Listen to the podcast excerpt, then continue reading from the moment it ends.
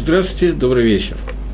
Мы э, сделали перерыв на занятия по поводу Хануки, и сейчас, после того, как Ханука у нас в добрый час прошла, мы возвращаемся к объяснению того, что такое утренний проход. Мы находимся с вами в брахе, э, благословлении Борухата Ашем Алакейну Мала Алам Покех Иврим. Благословлен ты Всевышний, Царь Вселенной, который открывает глаза слепым. Человек, который находился в состоянии сна, и в течение целой ночи глаза у него, кимован, понятно, что были закрыты, после этого он протирает глаза и благодарит Всевышнего за то, что глаза у него открылись. В Шульханорухе написано «Кшиине хидав алейнав и варев паках еврим». Когда он кладет свои руки на глаза, протирает глаза, в этот момент он благословляет паках еврим. То я даже не знаю, надо ли так серьезно долго обсуждать эту броху.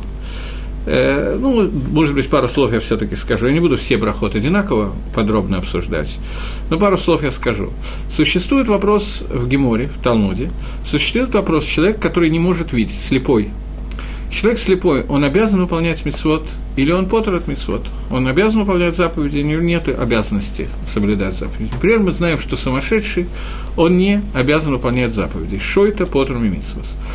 Э, вопрос, человек, который не видит, он хаяв бамитсвот или он потр бамитсвот? Это вопрос, который э, задается в Геморе. На эту тему есть махлокис. Э, Лагалоха мы паским, по закону мы паским, что человек, который не видит, он тоже обязан соблюдать митцвот, но есть некоторые митцвот, от которых он освобожден. А все остальные митцвот он обязан, но некоторые митцвот, от которых он освобожден. Когда на улице ночи нет электрического какого-то другого освещения, а также человек, кроме этого, спит, то он не в состоянии видеть, соответственно, он не в состоянии выполнять некоторых митцвот. Одна из вещей, которые слепой не делает, он не закрывает вот так вот глаза руками в тот момент, когда он читает шма, поскольку он и так не видит, поэтому мне нужно закрывать глаза руками. Речь идет о том человеке, который никогда не видел. Если он когда-то видел, а потом перестал видеть, то это другой день, это другой закон.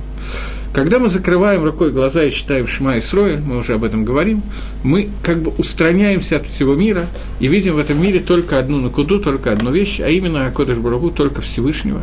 И мы утверждаем о том, что Всевышний, Он создал этот мир, Он управляет этим миром.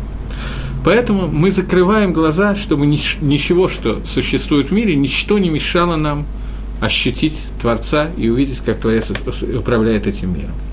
Когда мы говорим броху по кейх и Рим, мы говорим о том, что Всевышний открывает нам глаза, и благодаря этому мы можем увидеть через этот мир Творца. Немножко обратное. Если вы помните, мы когда обсуждали Шма, мы обсуждали две вещи. Разницу между Шма и Сроль, Борох Шамкот Малхотола Ламвает. Первая фраза Шма и Сроль. Когда мы видим и ощущаем только Творца. Все остальное, что существует в мире, это второстепенные вещи, которые не должны нам мешать ощутить единство Хашема.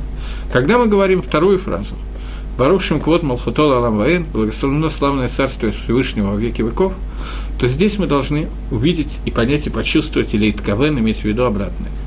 То есть мы должны во всех вещах, которые существуют в мире, во всех этих вещах мы должны увидеть руку Творца. То есть когда мы смотрим на стол, на компьютер, в камеру, в которой я сейчас добросовестно пытаюсь смотреть, на меня слепят прожектора и так далее, все, что мы делаем, мы должны каким-то образом ощутить, что Кольма Давид Рахмона, все, что сделал Рахмона и так далее, все, что сделал Всевышний. Должны увидеть Матаву Маасейха Хашем, Кулам Бахохма Асида. Как прекрасно твое действие Всевышний, все ты сделал в Бахохма, в мудрости своей ты сделал. Когда мы говорим Броху по Кейх и Рим, мы благодарим Всевышнего, что Он, открывая наши глаза, дает нам возможность посмотреть вокруг и увидеть руку Творца. Я прошу прощения за то, что я вынужден повторяться, но когда мы с вами говорили о Тишебиаве, я вам рассказал про одну из заповедей, заповедь Цицит, заповедь Талита, которую мы надеваем, и четырех концов а четырехугольной одежды, в которой есть заповедь цицит, которую мы вешаем на него. И написано, что когда вы будете смотреть на эти цициты, вы будете вспоминать все заповеди Всевышнего и делать их и так далее. Мы говорим, говорили о том, что я очень кратко хочу два-три слова об этом сказать все-таки. Мы говорили о том, что когда человек смотрит, видит, у него есть проблема. Он видит не то, что есть в мире, а то, что ему нравится, то, что ему хочется увидеть. И это был хет, это была авейра, преступление, которое сделали Мираглем, разведчики, которые, заходя в Эрицесройль, хотели увидеть в Эрицесройль то, что там будет, не то, что там есть на самом деле, не то, для чего их послал Маше, а то, что они знали, что они должны там увидеть. В данном случае они должны были, по их плану, увидеть причину, по которой они не смогут войти в Эрицесройль. Мы обсуждали, почему. Поскольку они знали, что Маше не может войти в Эрицесройль, то они хотели увидеть эти причины, и они их увидели. Человек зависит от собственных мыслей. Он всегда видит то, что он хочет увидеть. Одна из наших основных задач, когда мы говорим про глаза, мы должны научиться видеть Раяна Хана правильно, то, что есть на самом деле, а не то, что нам хочется увидеть. Когда мы говорим Броху, Борох Ата Ашем Пакех Еврим, благословен ты Всевышний, который раскрывает глаза, мы должны как любой брохой, которой мы пользуемся, благословлением, которым мы благословляем, мы должны притянуть к нам влияние Гашпау, влияние Творца, которое поможет нам правильно видеть. То есть наше умение видеть должно не зависеть от того, что мы хотим увидеть. Мы должны видеть то, что есть на самом деле.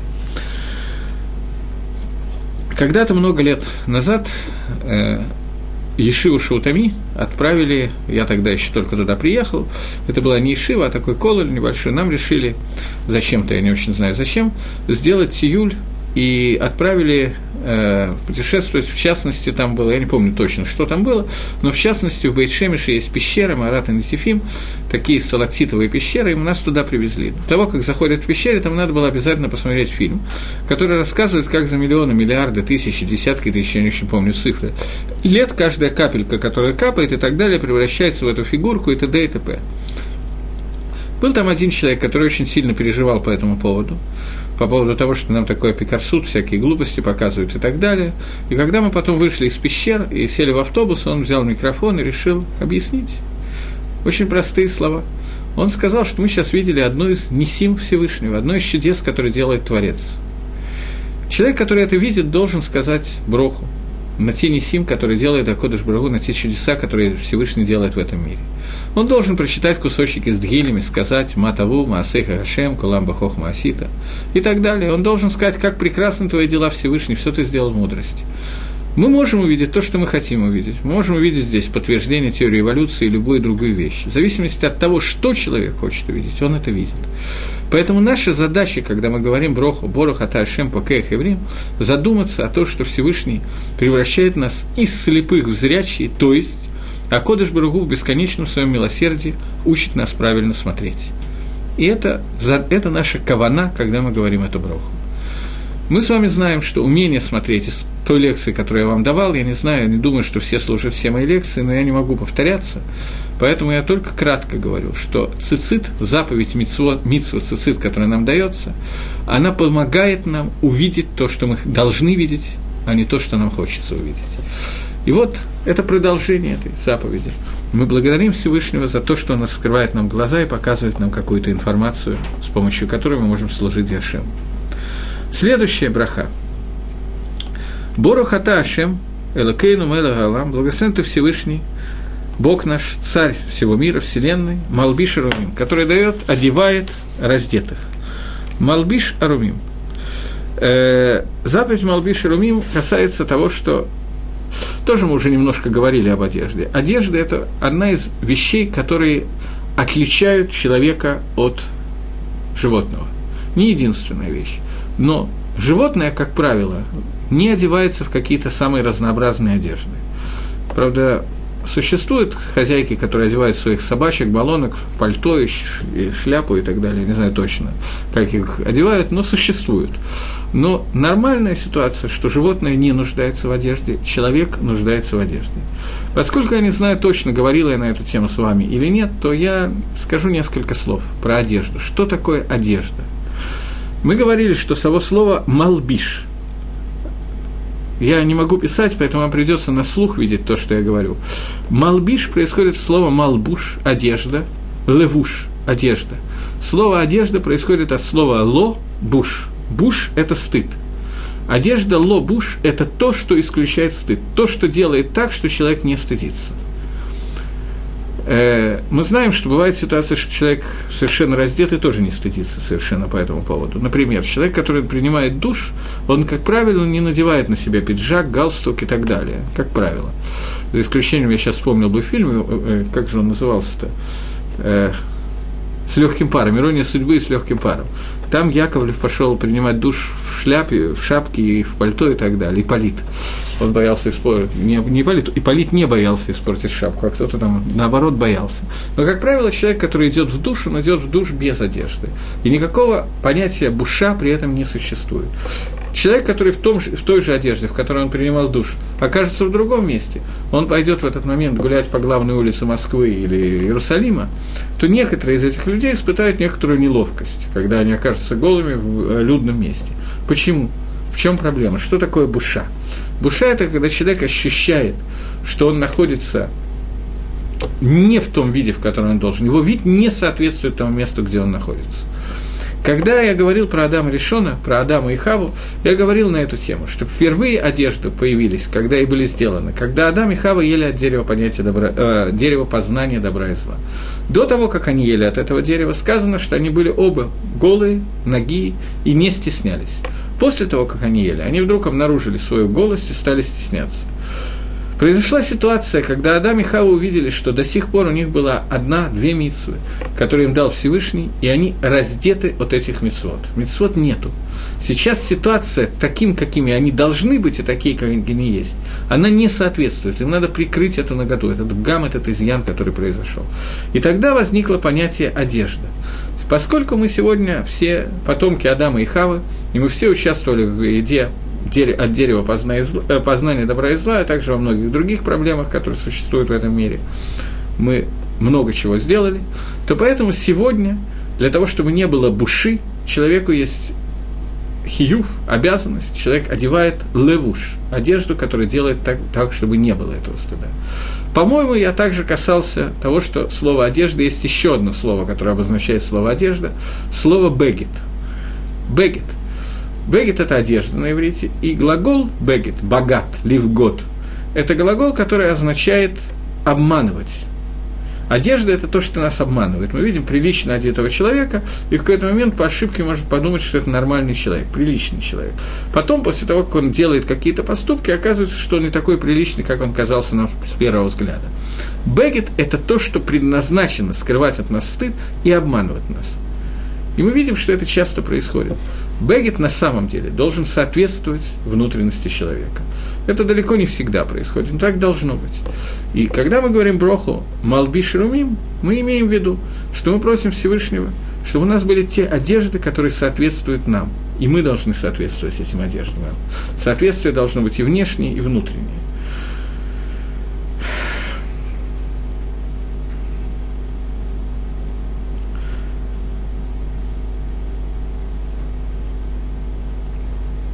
Когда мы... Я коснусь сейчас нескольких слов про праздник Пурим. Может быть, когда мы коснемся больше, придем к Пуриму, мы поговорим на эту тему еще. Когда Тора Могила, Могила Тестер рассказывает нам о событиях, которые произошли во время Пурима, то нам рассказывается очень много интересных вещей. Первая вещь, с которой начинается, на которую обычно не все обращают внимание, это то, что Ахашвирош сел на престол – Сейчас не буду обсуждать, какой престол.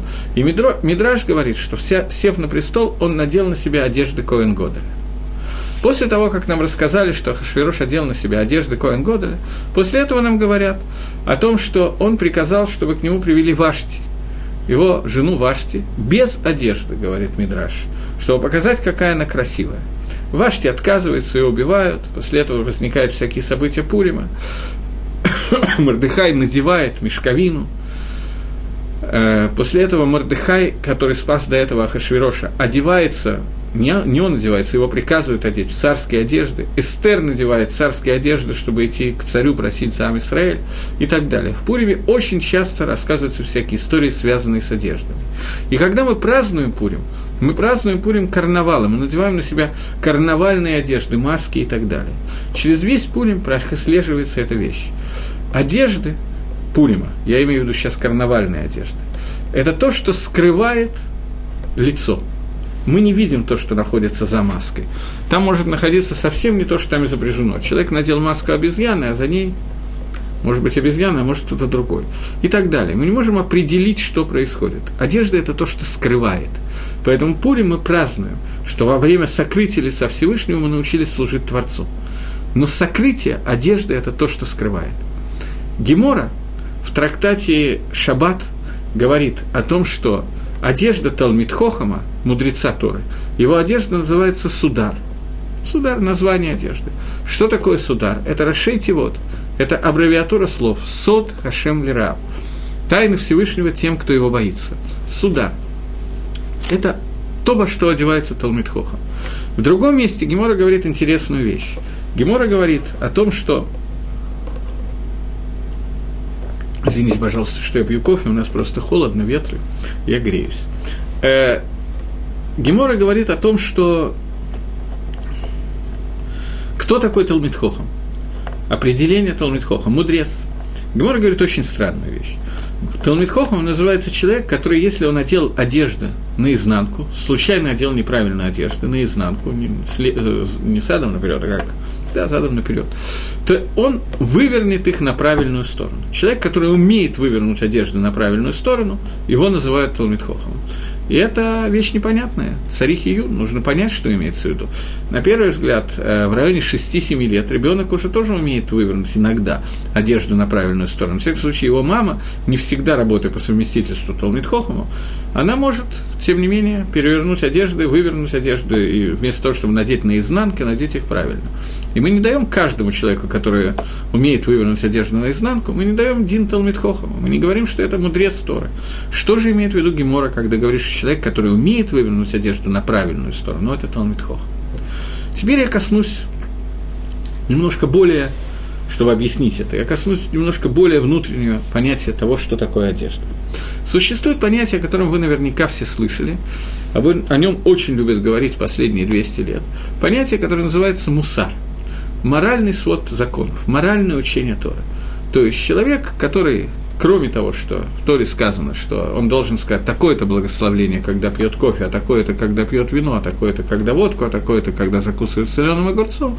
Кроме этого, нам говорят еще некоторые вещи, а именно, что у человека должны быть какие-то моральные качества в отношении Бен Адам Лахаверо, между человеком и своим ближним. Эти моральные качества Тора называет понятием медот. Медот – качество, моральные качества человека. Эти качества, они должны быть существуют разные виды качеств, и все они должны использоваться. Бывает ситуация, когда в действие входит одно качество, бывает, когда другое. Это зависит исключительно от ситуации, в которой находится человек. Например, я приведу пример. Гемора в трактате Авойда Зойра говорит, что, э, в Недорим, извините, в трактате Недорим Гемора говорит, что человек, который КС, гневается, он как бы служит Авойде Зойре, он как бы служит идолам как бы, это понятно, что не по-настоящему, но как бы служит идолу. Очень понятно, почему, то не будем сейчас ходить, почему это происходит, но Гемора говорит, что это Исур Гамур, человек не должен гневаться, он должен себя вести вежливо, интеллигентно и так далее. При этом может сложиться ситуация, что человек таки должен гневаться. С одной стороны, ему это нельзя, с другой стороны, должен это делать. Приведем какой-то пример. Самый простой. Существует папа и мама. Возьмем маму для простоты мама, у которой есть маленький ребенок. И ребенок очень любит э, играться ну, горячим утюгом. И никак его не отучить. Вот он видит утюг, он тут же бежит к нему и пытается его взять. Понятно, что это может кончиться довольно плачевно для ребенка, но ребенок он маленький, он этого не понимает. Объяснить ему, что утюг горячий и так далее, в определенном возрасте невозможно. Я предвижу, что кто-то мне скажет, что надо интеллигентно объяснить ребенку мягко о том, что утюг горячий и так далее. Есть возраст, который ребенок не может понять длинных рассуждений, он может понять только одно, что вот если он подходит к вот этому вот агрегату, то мама почему-то ругается, кричит и так далее. А когда мама кричит, это нехорошо. Мама каэсет, не обязательно кричит, но она гневается на него. Он не хочет, чтобы мама гневается, потому что ему это неприятно. Он хочет, чтобы мама его любила. Поэтому он старается не подходить к утюгу. В такой ситуации мама обязана показать ему, проявить ему, что она гневается, что она каэсет. Сказать ему, ну-ну-ну, разве можно сюда подходить? Ему не надо объяснять это. Ему надо просто сказать «ну-ну-ну». И в такой ситуации ребенок начинает это понимать. В этой ситуации мама пользуется одеждой, меды, качества, которое называется каас. Она выглядит, как будто бы она каэсит. Понятно, что на самом деле мама не злится на ребенка в возрасте двух лет, который тянется куда-то, куда ему нельзя тянуться, потому что это делает всегда. Он не понимает, что можно, что нельзя, и никаких возможностей это понять у него в этом возрасте нету. Но иногда маме надо показать, проявить себя, как будто бы она гневается. Другими словами, человеку периодически нужно надеть на себя одежду в виде одной меды, одной меры, одного качества, и периодически надо одеть на себя одежду в виде другого качества. И в зависимости от того, в какой ситуации он находится, ему подходит та или иная одежда. Талмит Хохам, мудрец, это тот человек, который знает, какую одежду когда надо надеть. Он может вывернуть ее наизнанку, он может надеть сегодня с той стороны, где каас, а гнев, а завтра с той стороны, где добро. В зависимости от того, что сейчас ему надо проявить. Человек, который тикен, исправил до, такого, до такой степени своими дот, свои качества, что он ими пользуется как одеждами, в зависимости от того, что ему сегодня требуется, это он надевает, такой человек называется Талмитхохом. Это человек, который умеет вывернуть одежду наизнанку, проявить себя с той или иной стороны.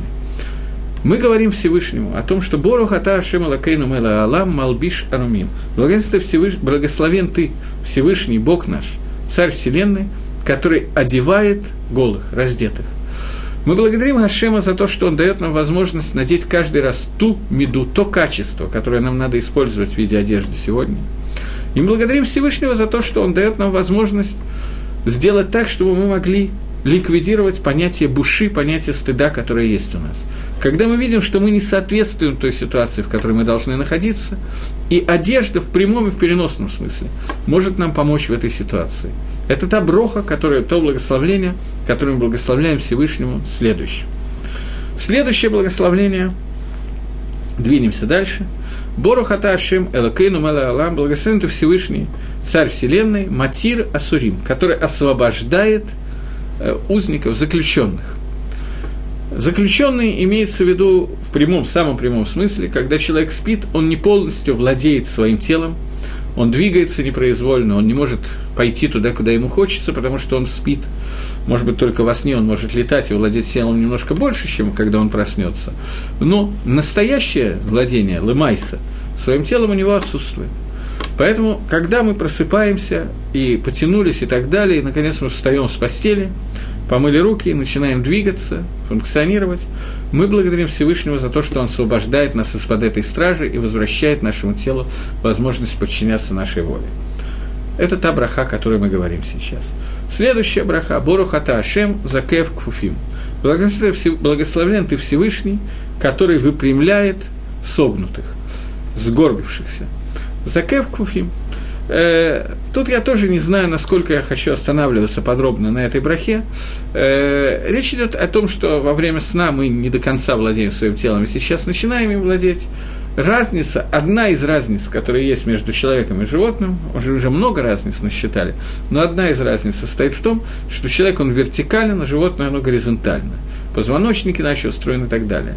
Мы знаем, что до того, как Адам и Хава ели от дерева познания добра и зла, Нахаш, который вступил с ними в диалог, он тоже был вертикальный. Он ходил на двух ногах и был выпрямленный, был чем-то похожий на человека. Не знаю, как он точно выглядел. Потом у него эти ноги исчезли, он стал самым горизонтальным из всего, что может быть. Он ползает на брюхе, у него нету даже передних и задних ног и так далее. Но, тем не менее, когда-то он находился в такой же ситуации, в чем-то был подобен нам. И эта вертикальность показывает, это одна из причин, по которой мы надеваем кипу, минхак, который возник, что мы надеваем кипу. Эта вертикальность показывает вектор устремления снизу вверх, ко Всевышнему, и ограничения, которые на нас накладывает кипа, чтобы мы постоянно ощущали, что над нами находится шехина, божественное присутствие. Э, я хочу немножко побыстрее пройти проход, чтобы мы могли двигаться дальше. Борухата Ашем Элакейну Меда Алам Рока Гаарец Алямай. Благословен ты Всевышний, Царь Вселенной, который сделал твердь э, земли на, над водой. То есть, мы здесь говорим о том, что Всевышний разделил между водами, которые над пространством, водами, которые под пространством, отделил Ибашу, отделил сушу и отделил нам место, где мы можем жить, существовать и исполнять заповеди. тут достаточно вспомнить, что когда Акодыш Баругу разгневался на Ноха, не на Ноха, а на поколение Ноха, извините, я глупо сморозил, не на Ноха, на поколение Ноха, то Акодыш Баругу решил ликвидировать это поколение с помощью потопа, Мабуля. И я уже касался этого один раз, поэтому я опять же коротко скажу на эту тему несколько слов. Мабуль пришел для того, чтобы полностью уничтожить весь мир, за исключением одного ковчега, в котором находились несколько, некоторое количество животных, довольно большое, и Нох со своей семьей. И мы задавали с вами вопрос, почему именно Мабуль? Почему именно водой Хашем решил уничтожить весь мир?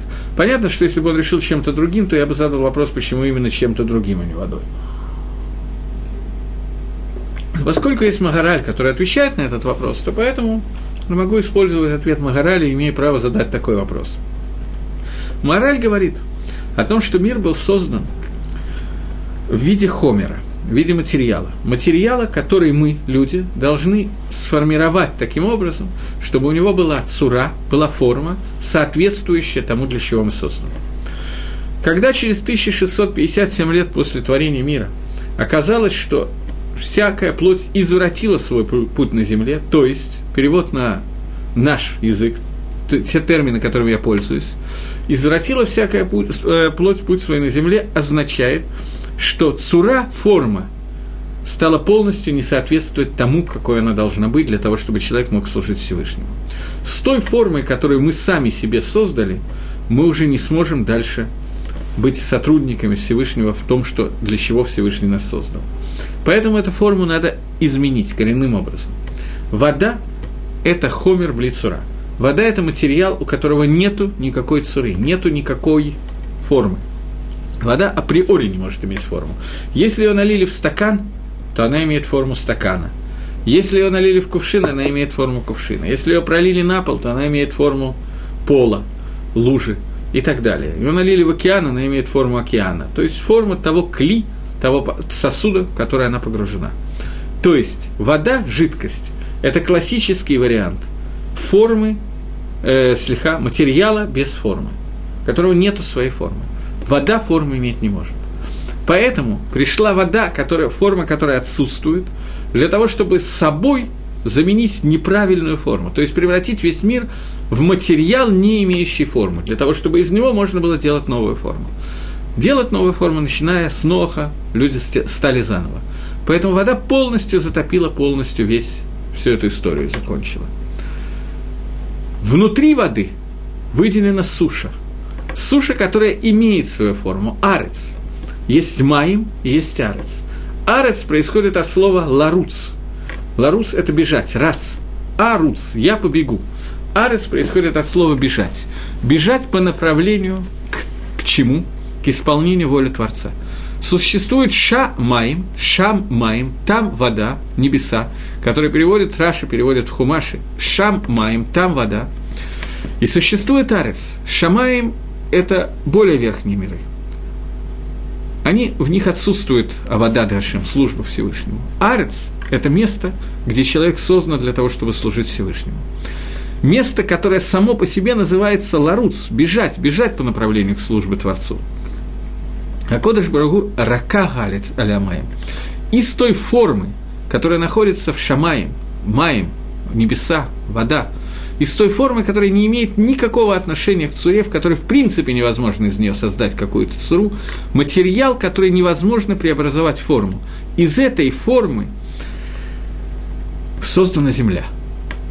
И мы говорим Всевышнему благословление. Бору Хаташем, благословен ты Всевышний, Мела Галам, царь Вселенной – который выдел, выделил, вот сделал вот эту вот землю из воды, сделал ту сушу, которая сбежит по направлению к Творцу. Эрец, бежать. То место, которое создано для того, чтобы служить Всевышнему. Это суть этой брахи. И еще в этой брахе надо, наверное, немножечко вспомнить раз уж мы заговорили просто про суть воды и так далее, что кроме потопа, который был во время Ноха, я говорил об этом в других уроках, поэтому я хочу просто повторить. Я очень извиняюсь, но я должен использовать то, что я говорил раньше, не повторяя подробно, но как-то использовать, иначе просто мы не сможем двигаться дальше. Так вот, когда мы говорим о потопе, мы говорим о том, что вода пришла, а Кодыш Брагу привел эту воду для того, чтобы полностью изменить неправильную цуру, ту цуру, ту форму, которая не соответствует тому, какой она должна быть, и заменить ее для того, чтобы создать хомер, из которого материал, из которого можно создать новую форму. Я хочу напомнить вам известный мидраж, когда народы мира собрались вокруг Белама и спросили Белама, что происходит? Всевышний хочет новый потоп навести на землю? Ответил им Белам, Локи, нет, это не так. Торы гунатен ламу, Тору он дает своему народу. А Кодыш Бругу дает Тору народу Израиля. Праздник Шивот, дарование Торы. В этот момент народы мира собираются у пророка, который на уровне находится, почти уровне Маширабейну, который был у народов мира, Билам, нечестивец, но он был пророком очень высокого уровня, и спрашивает его, будет ли сейчас новый потоп. Ответ, который дает Билам, нет, потопа не будет, просто он дает Тору народу из, Израиля. Где поп, где приход? Какая вообще связь одного с другим? Почему народы мира решили, что сейчас будет потоп, когда на самом деле шло дарование Торы? Ответ на этот вопрос, что суть потопа – это изменение старой неверной цуры.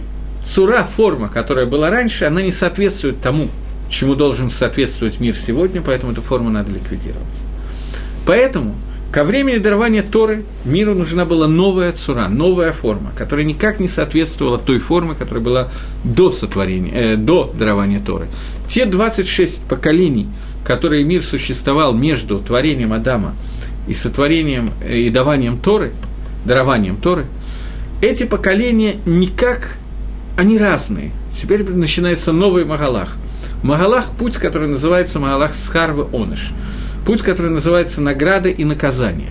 До сих пор не было Маарехета, не было сути того, что называется мицвод, заповеди. Человек был эйна мицуве асе, он не имел заповедь, но делал. С этой минуты, с минуты дарования Торы, получается новый, новое строение мира, новая форма мира. Форма, которая называется мицуве асе – имеет и заповедь, и делает эту заповедь. Это совершенно разные мараход, совершенно разные как бы, пункты.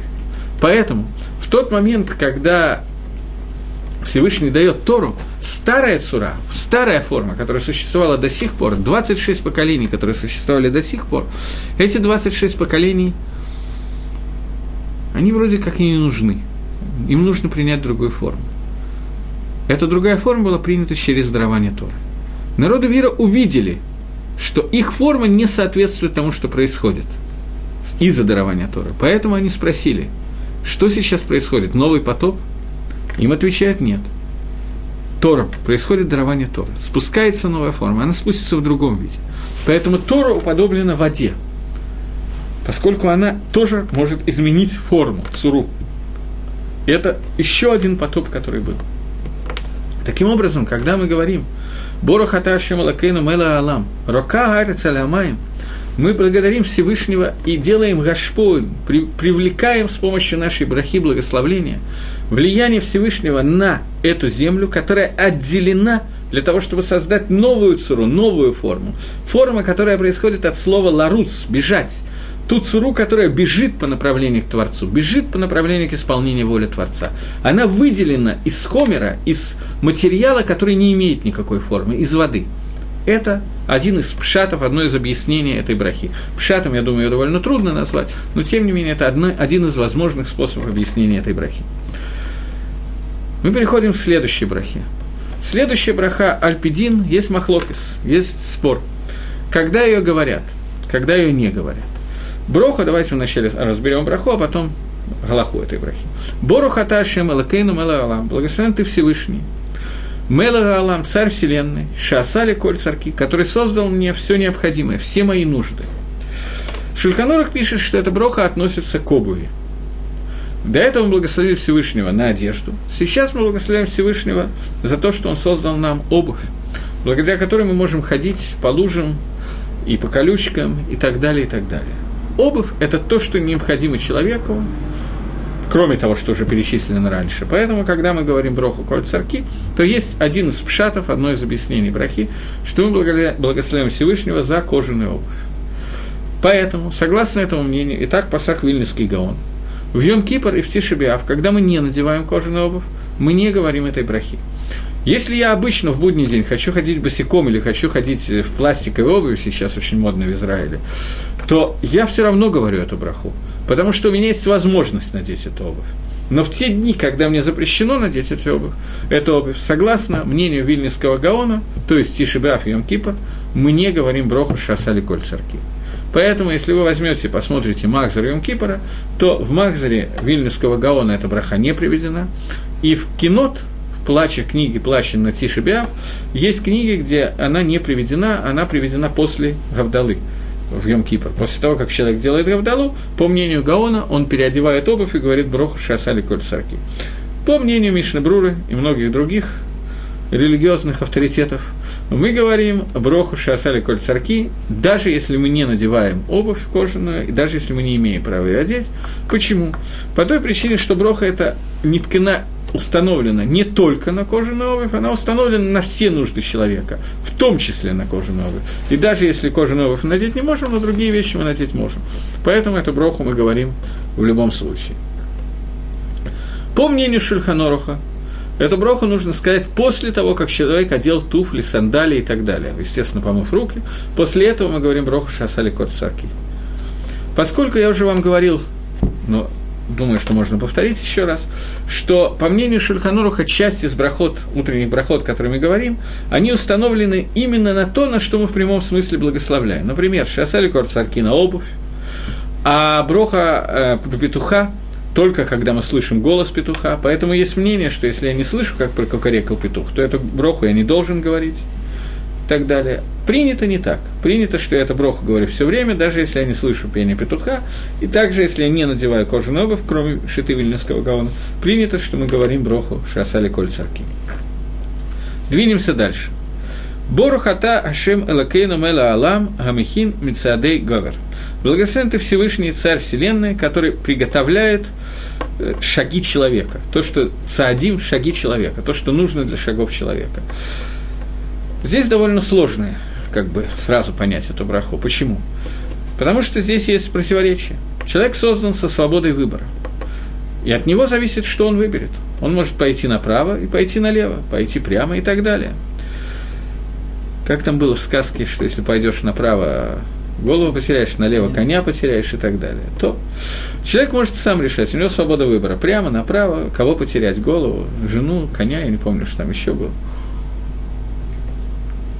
Но ну, полная хавшит, полная свобода выбора. Здесь мы говорим о том, что Всевышний направляет шаги, человека. Таким образом, непонятно. Мима навшиха, одно из двух. Либо у меня есть свобода выбора, либо Всевышний направляет мои шаги. Поэтому что именно мы здесь благословляем? Что означает, что Всевышний направляет мои шаги? Есть такой пидгам, такая фраза. Бедерих шибанадам руцела лехет малихимату той дорогой, которой человек хочет идти, по этой дороге его направляют, по этой дороге его ведут. То есть человек сам выбирает себе путь, но после этого на его пути, который он выбрал, существует такое понятие, которое называется сиота дешмая – помощь от Всевышнего. Совершенно не всегда Всевышний, совершенно не всегда человек, выбрав, э,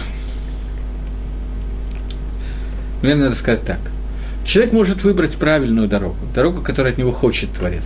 И в этом случае ему обещано, что ему будет все это дышма. Ему обещано, что Всевышний будет направлять его шаги после того, как он выберет.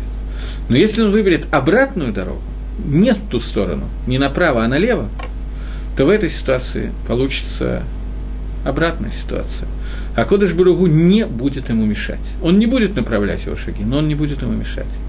Если у человека есть пхерахавшит, у человека есть свобода выбора, и выбрать он может по-разному. Чтобы немножко разрядить обстановку, а также потому, что я вспомнил этот анекдот, я расскажу анекдот сейчас.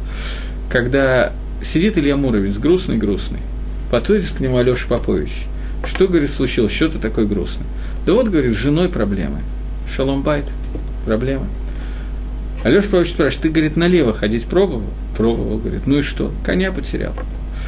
То это про то, как Всевышний направляет шага, шаги человека. Просто чтобы на секундочку э, разрядить обстановку.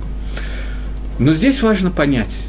Мы говорим эту броху, и это должна быть кавана этой брахи. Это должно быть то намерение, которое имеем в виду, когда мы благословляем. Я еще раз повторяю. Простите меня, что я повторяю много раз, но мне кажется, что это очень важно. Нефиш Гахаим объясняет, книга Нефиш Гахай, написанная Равхаимом и Воложиным, учеником Вильнюсского Гаона, который основал практически весь мир литовских ишив. То есть он основал одну ишиву, но из этой одной ишивы вышли все ишивот. Вильнюсский Гаон ишивот не основывал. У него был небольшой бэтмидраш, куда довольно трудно было поступить учиться. И Ишивот он не делал. Его ученик Рафхайм сделал первую такую литовскую Ишиву, из которой уже вышли все Раши Ишивот, и все Ишивот родились именно оттуда, сегодняшний. Так вот, э, Рафхайм пишет в книге Нефиш Гахаем, что суть брахи, слово Барух Ата Хашем, словосочетание «Благословен ты Всевышний», как, это то, что мы притягиваем к предмету, о котором идет речь, одушевленному, неодушевленному, к действию, которое мы благословляем. Мы притягиваем Гашпо Всевышнего, влияние Творца, соответствующее этому действию, этому предмету. Если это яблоко, то это связь между Всевышним и яблоком образуется, если это какое-то действие и так далее. Здесь мы притягиваем к нам сиюта дышмая, помощь Всевышнего, который помогает нам правильно сделать наш выбор – и после того, как этот выбор сделан, направляет на наши шаги. Потому что нам надо понять, пхера вшит свобода выбора – это тяжелейшая штука. Тяжелейшая. Ответственным за эту штуку из Малахим является Малах, ангел, который называется Эцергара. Дурное начало, которое живет в каждом человеке. Это Малах, это ангел. С ним справиться очень тяжело. А Кодыш Барагу направил его на работу для того, чтобы нас уводить в другую сторону, не в сторону Торы. Это нужно для того, чтобы у нас была Пхераховши, чтобы у нас была свобода выбора.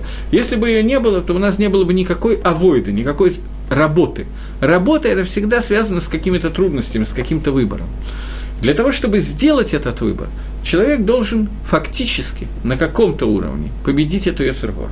Потому что всегда в нормальной ситуации – я прошу прощения у тех, кто меня слушает, но в нормальной ситуации на нашем уровне первая идея, которая приходит у человека, это неправильная идея, глупая идея. Человек, когда ему приходит в голову какая-то мысль, он должен не делать сразу же, на секунду задуматься. На некоторое время. Как правило, он увидит, может быть, он и правильно подумал, но какие-то детали, еще что-то. Это первый постулат, который нужно всегда знать. Но после этого мы должны понять еще одно. Ецергора, он малах, он ангел – он умеет работать, он много лет учился, он умеет хорошо справляется с работой. Ударник труда. Чтобы нам справиться с ним, это незголуй. Невозможно понять, как мы можем это сделать. Единственное лекарство, которое нам дается, оно сказано в Геморе таким образом. Омар Хакодыш Барагу. Барати это, это Сергора, Барати Тора Тавлин. Я создал Есаргару, и я создал противоядие против него, лекарство против него в виде Торы. Таким образом, единственный способ каким-то образом противостоять Ецаргаре и сделать правильный выбор, который есть у нас, это лимут Тора, это изучение Тора.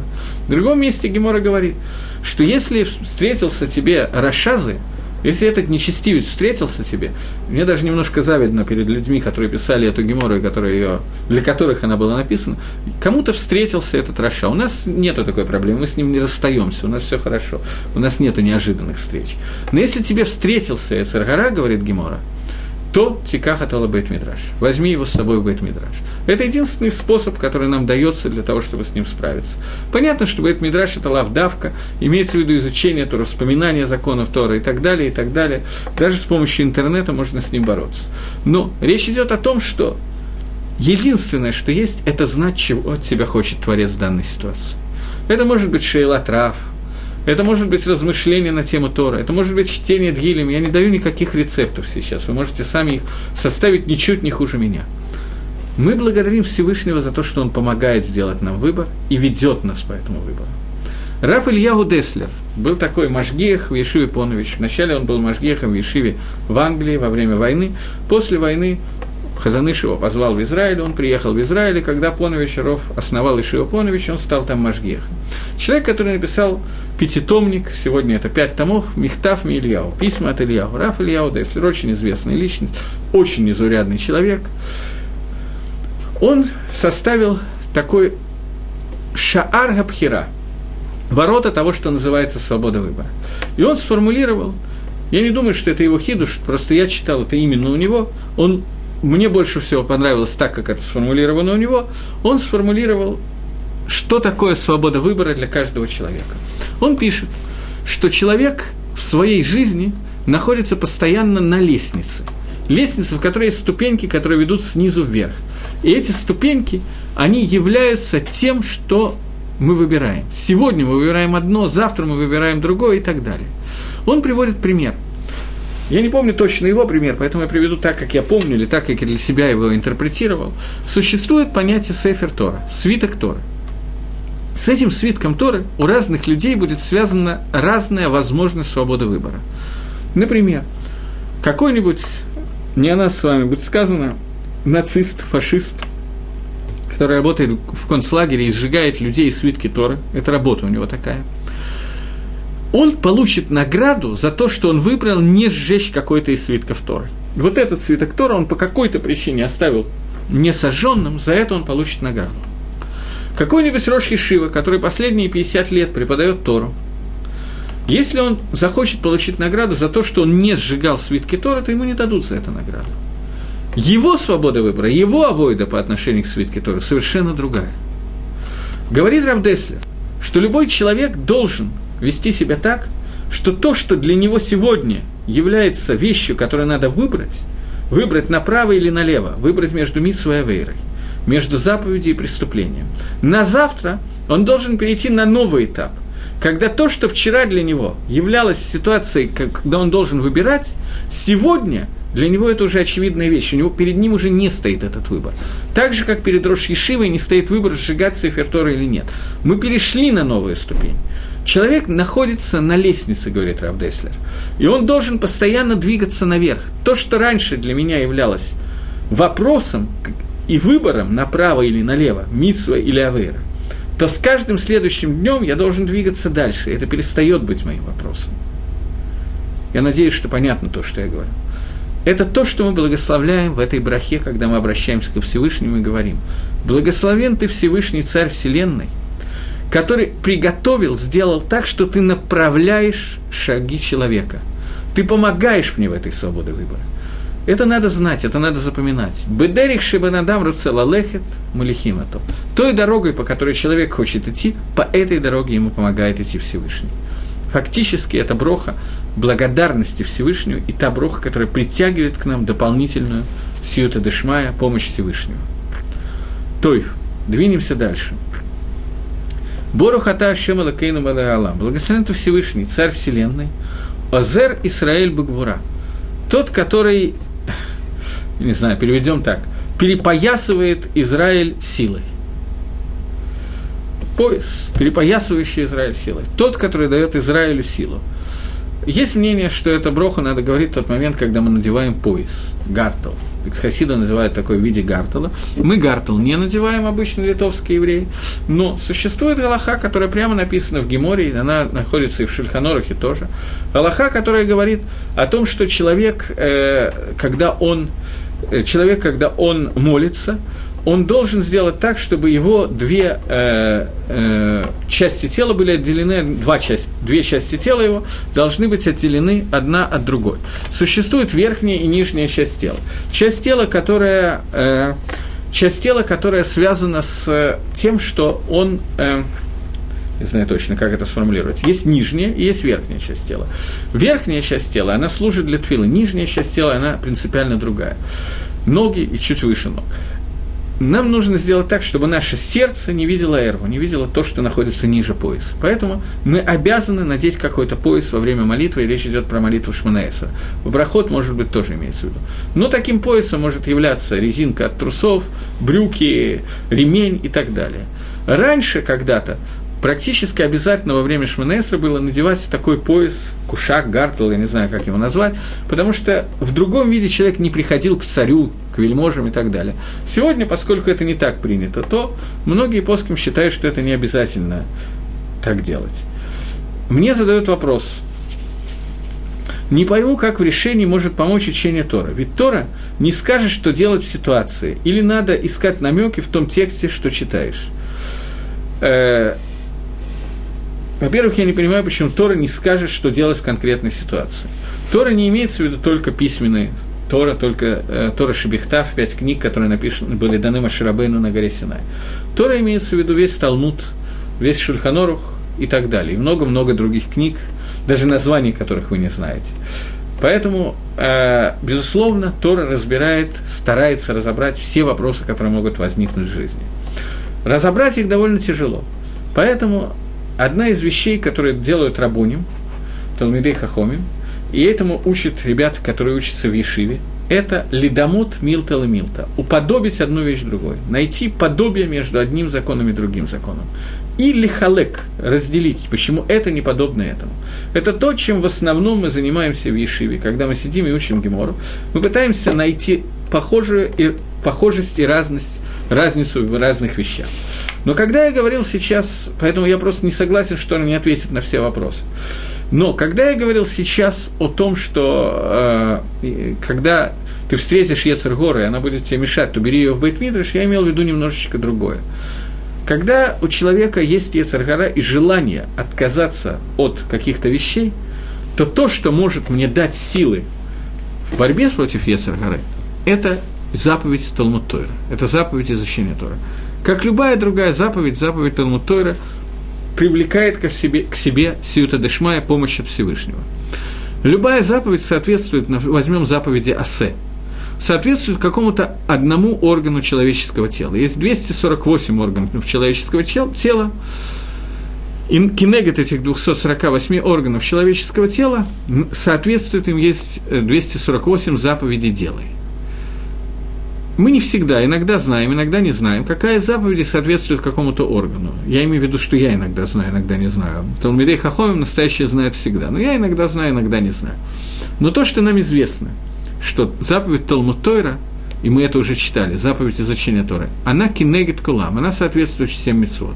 Таким образом, она соответствует всем органам человеческого тела. И с помощью изучения Торы можно поправить любой орган, который у нас существует. Поэтому получается такая ситуация. Такая ситуация, что э, есть гемора, я сейчас не, не знаю, смогу ли, не буду даже пытаться наизусть сказать, скажу на русском, чтобы не тратить на это время. Думаю, что можно ее сказать наизусть, но неважно. Что если у человека болит живот, то пусть займется Торой. Болит голова, пусть займется Торой. Болит нога, пусть займется Торой. Кшина Амар, как сказано, что от всех болезней она лечит. Почему Тора лечит от всех болезней изучения Тора? Поскольку Тора соответствует тикуну исправления любого из органов человеческого тела. Я не думаю, что в прямом смысле мы можем заняться изучением Торы для того, чтобы вместо того, чтобы пойти к врачу. Я думаю, что это будет неправильно. Не поймите меня неправильно. Я этого не имел в виду. Речь идет о том, что Тора может литакен помочь исправить какие-то бгамим, какие-то изъяны, которые есть. Не о настоящем лечении от э, прямых болезней. В всяком случае, на нашем с вами уровне, мне кажется, что это очевидно.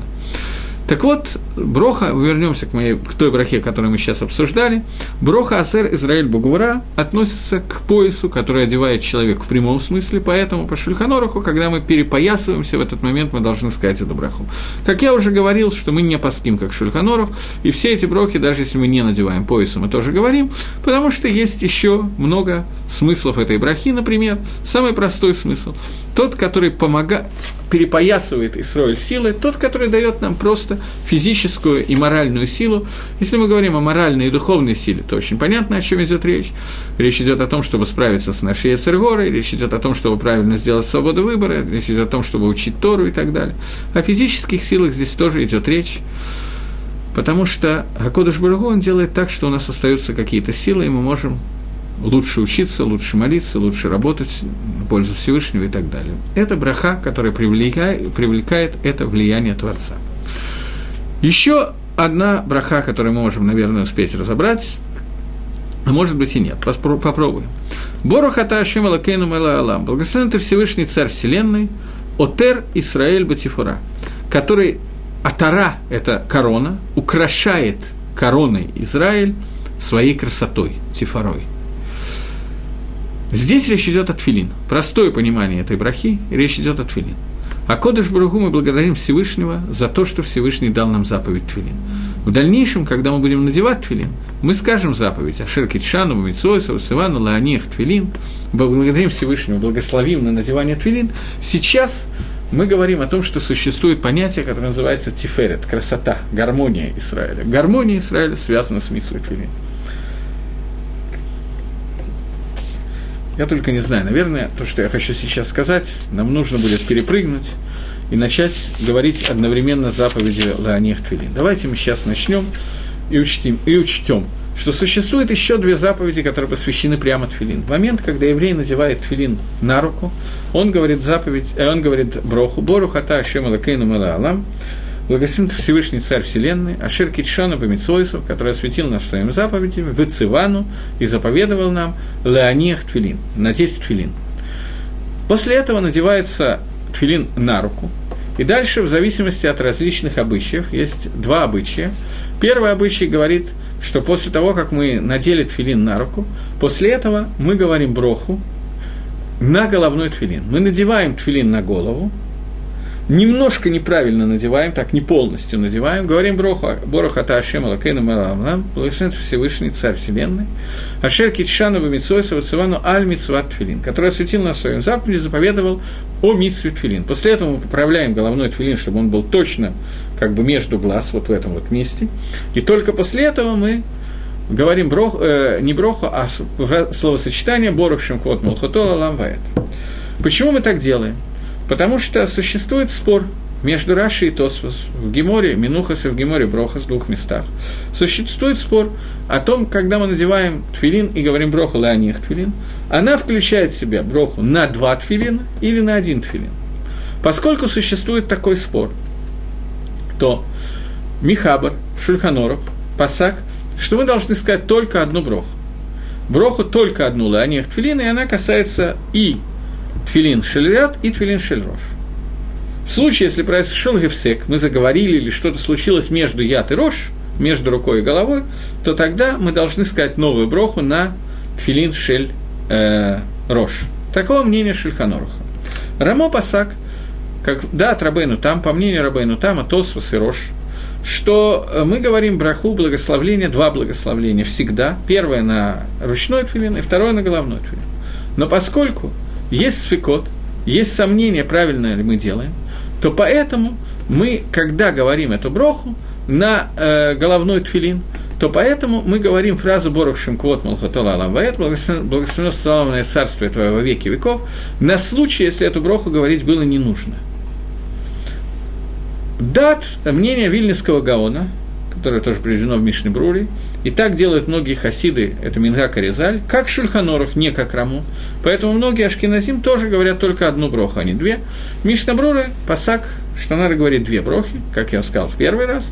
Но есть мнение Вильнюсского Гаона, Шульхан Аруха, Аризаля, что мы говорим только одну броху. למעשה это מחלוקת Рамбама и Роша, להלכה. И этот מחלוקת перешел, спор перешел до следующих времен. Когда мы надеваем эти тфилин, мы тем самым מתקנים сразу несколько вещей.